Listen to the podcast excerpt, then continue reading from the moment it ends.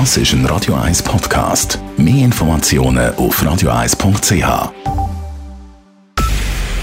Es ist 9 Uhr. Radio 1, der Tag in 3 Minuten. Mit der Elena Wagen. Die Schweiz als neutrales Land fordert in der Ukraine-Krise eine Deeskalation. Das sagte heute Bundespräsident und Außenminister Ignazio Cassis.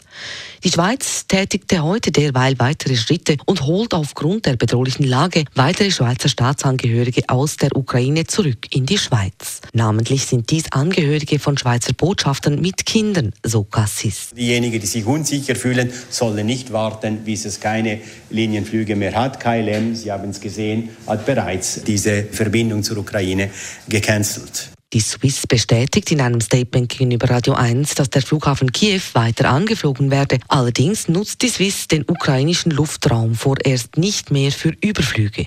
Die Angestellten der Schweizer Botschaft in Kiew selbst bleiben laut Bundespräsident Ignazio Cassis weiter vor Ort, dies um die Lage vor Ort genau beurteilen zu können. In Meilen ist ein Häftling aus dem Gefängnis geflüchtet. Wie die Zürcher Sicherheitsdirektion heute mitteilte, sei dem Insassen die Flucht bereits am Samstagmorgen gelungen.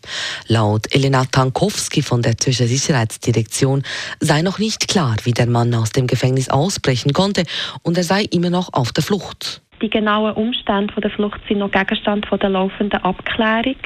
Äh, der Abgängig ist von der Kantonspolizei umgehend zur Fahndung ausgeschrieben worden.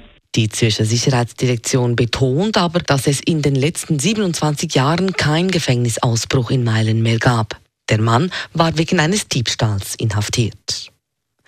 In der Schweiz könnte es bald einen vierten Corona-Impfstoff geben. Wie die Heilmittelbehörde Swissmedic heute mitteilt, hat sie ein Gesuch für die Zulassung des sogenannten Totimpfstoffs von Novavax erhalten. Nuvaxovid von Novavax ist ein Proteinimpfstoff, der nicht das Erbgut, sondern das Spike-Protein des Coronavirus enthält, ähnlich dem herkömmlichen Grippeimpfverfahren. Gemäß verschiedenen Umfragen würde sich etwa ein Drittel der bisher noch ungeimpften mit einem Totimpfstoff statt einer mRNA-Technologie impfen lassen. In der EU ist der Novavax-Impfstoff bereits zugelassen. In München ist es zu einem schweren Zugunglück gekommen. Gemäß Informationen der deutschen Bild sind heute am frühen Abend zwei Züge ineinander gekracht. Mehrere Personen seien demnach schwer verletzt und eine sogar verstorben. Zudem soll ein Lokführer eingeklemmt worden sein. Der Unfall ereignete sich im Bereich eines S-Bahnhofes im Süden von München. Die Strecke wurde gesperrt, die Polizei und die Rettungsdienste waren mit einem Großaufgebot vor Ort. Radio 1 Wetter. Heute Nacht kann es immer wieder mal ein paar Regentropfen geben und ähnlich sieht es dann auch morgen aus. Es ist wechselhaft, mit Regen, aber auch immer wieder mit Aufhellungen. Temperaturen am Morgen stehen wir auf bei 2 bis 4 Grad und am Nachmittag gibt es in Zürich dann rund 7 Grad. Und ähnlich geht es dann übrigens auch so weiter bis voraussichtlich am Donnerstag. Dann aber soll es zum Start ins Wochenende am Freitag einen richtig warmen Frühlingstag geben. Das war der Tag in 3 Minuten.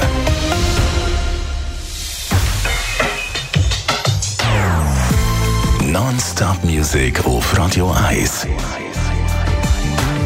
Die besten Songs von allen Zeiten. Non-Stop.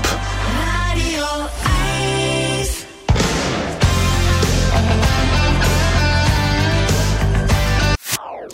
Das ist ein Radio 1 Podcast. Mehr Informationen auf radio1.ch.